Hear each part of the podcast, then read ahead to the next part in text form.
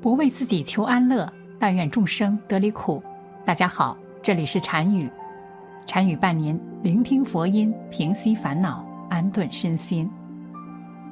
猪肉是我们日常餐桌上主要的副食品，因为其肉质纤维细软，肌肉组织里又有不少的间接脂肪，经由烹调之后，味道鲜美可口，且做法繁多。但是有些地区和民族是有着不能吃猪肉的禁忌的，比如世界三大教之一的伊斯兰教，穆斯林信奉的伊斯兰教教法中明确规定，穆斯林禁止食用猪肉。那伊斯兰教为什么不吃猪肉呢？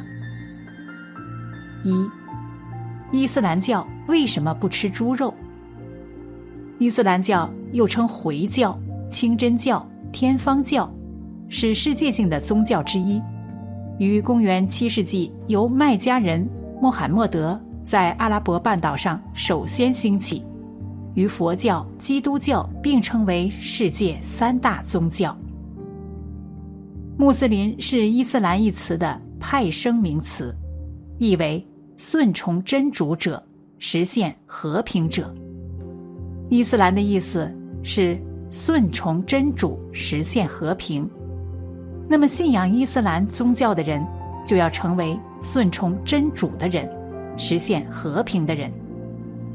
伊斯兰信仰《古兰经》中的真主，在穆斯林看来，眼睛看到的、仪器检测到的，都在真主掌控的范围内。穆罕默德是真主的使者，是传达经典《古兰经》的圣人。而穆斯林有不少的风俗习惯和禁忌，其中不吃猪肉就是其中的一个禁忌。伊斯兰教不吃猪肉的原因有以下几种：一，《古兰经》中禁止吃猪肉。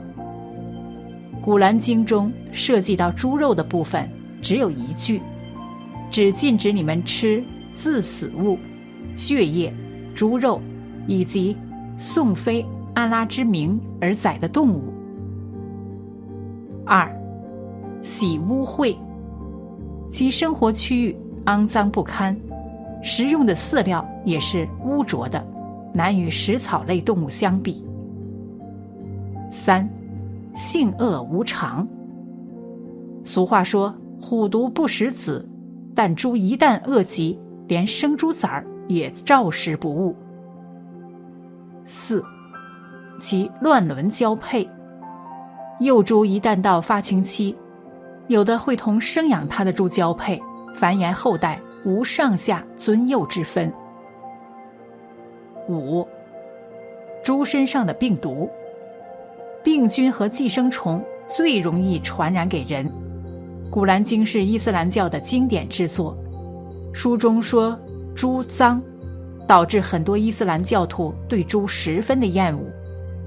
《古兰经》的影响力是很大的，穆罕默德当时就是凭着《古兰经》的力量，将四分五裂的阿拉伯民族紧紧地团结在了一起。民众们接受了其中的经济、思想和信仰，所以对于猪很忌讳，因此不吃猪肉。古代的埃及人认为猪是污秽的，养猪的人都不可以进入寺庙之内。回族人也不吃猪肉，哈兰人一年也只吃一次猪肉。全世界的伊斯兰教徒都不吃猪肉，大概也都是受了《古兰经》的影响。在《古兰经》第六章中提到，血、猪肉、自死的，以及未以珍珠之名宰生的，不可食。信仰伊斯兰的穆斯林。因遵守教规而禁食猪肉，由于恪守不渝，久而久之，教育中规定的戒律就逐渐演变成一种民族风俗习惯而沿袭下来。二，为什么可以吃其他肉？不过随着时代的发展，伊斯兰教中却可以吃其他肉，这又是什么原因呢？我们先来看一下关于猪成为肉食的来源。书中记载，中东是人类最早驯化猪的地区，大约一万年前，人们就开始养猪了。从地中海东岸，直到两河流域的新石器时代古村遗址，都出土了大量猪骨，并显示出从野猪驯化为家猪的过程。但是，远在旧约诞生前，猪就开始在上述地区逐渐。退出重要家畜之列，一些人类学家很早就给出解答：环境和气候的影响。新石器时代的中东地区森林茂密，水源丰富，很适合猪生存，所以猪会成为人们重要的肉食提供者。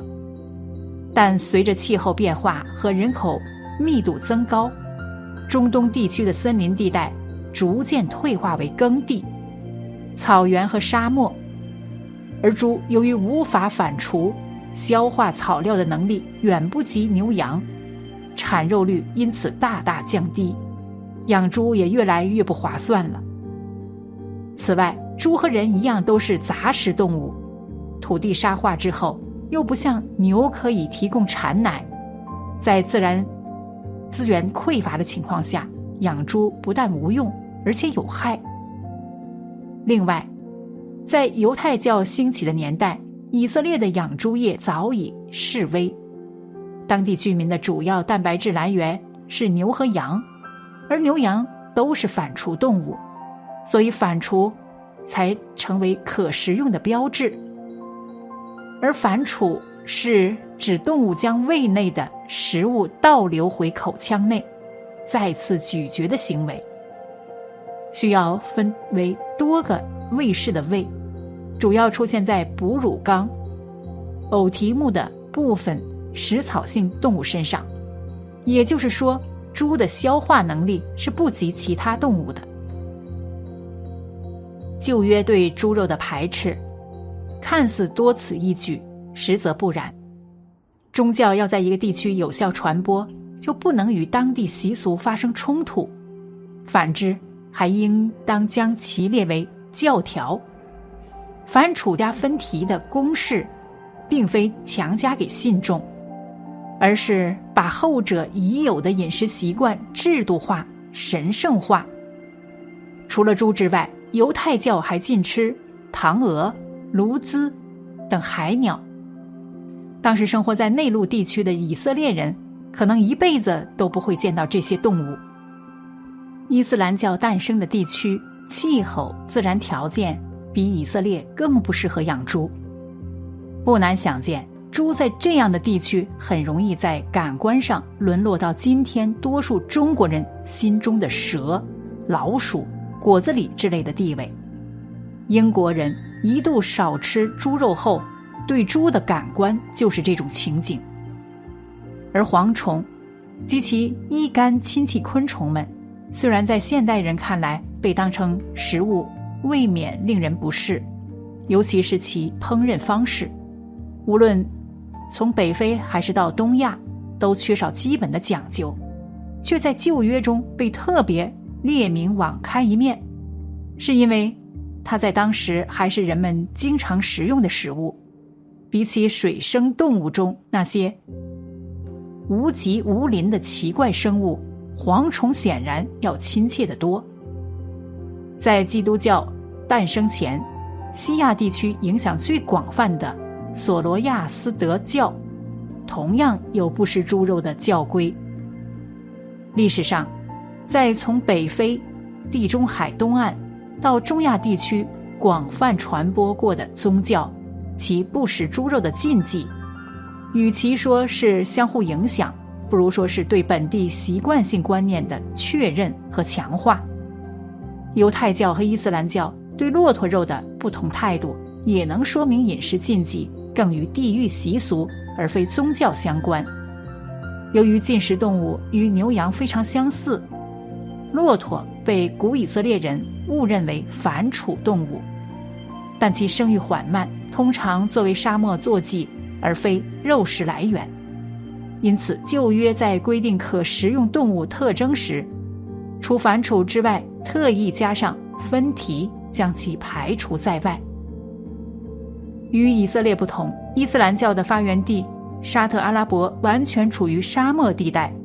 骆驼不但是重要的骑行工具，骆驼奶也是沙漠民族主要的蛋白质来源。在骑行过程中遇到紧急情况，还可以宰杀充饥。所以，《古兰经》未把骆驼列为禁食肉类。伊斯兰教的古典传播边界清晰地勾勒出了猪肉禁忌与地域之间的关系。在非洲气候干燥的北非，迅速实现伊斯兰化；但在适合养猪的撒哈拉以南地区，伊斯兰教就难居主流。而在中国，伊斯兰教的势力范围局限于干旱或半干旱的西部省区，在适合养猪的传统农业地区。则始终难以扎根。与猪肉禁忌形成鲜明的对比的是伊斯兰教世界内部对酒的不同态度。古兰经明确规定，穆斯林不得饮酒。在沙特和伊朗，违令饮酒会遭受到极重的惩罚。但中亚穆斯林社会的酒文化却相当发达，他们本来就不吃猪肉。完全能接受猪肉禁忌，但如果不让喝酒，则绝难执行。除此之外，马肉能不能吃，也体现出这种因地制宜。穆斯林在碰到畜类时，也用反刍加上分蹄的标准判断是否可吃。中国回族、维吾尔族、东乡族等定居穆斯林民族，因此将马。驴列为不食，而游牧的哈萨克人、柯尔克孜人则酷爱吃马肉。很多穆斯林的态度很简单，除了猪肉不吃，其他都可以。总之，其实，在日渐物质化的潮流中，伊斯兰教仍然能够坚持他们的传统，坚持一些恪守的原则，不为外界所改变。这是十分令人敬佩的，我们也应该保持尊重与理解。好了，本期的视频就为大家分享到这里，感谢您的观看。禅语陪您聆听佛音，平息烦恼，安顿身心。如果您也喜欢本期内容，请给我点个赞，还可以在右下角点击订阅，或者分享给您的朋友。您的支持是我最大的动力，咱们下期再见。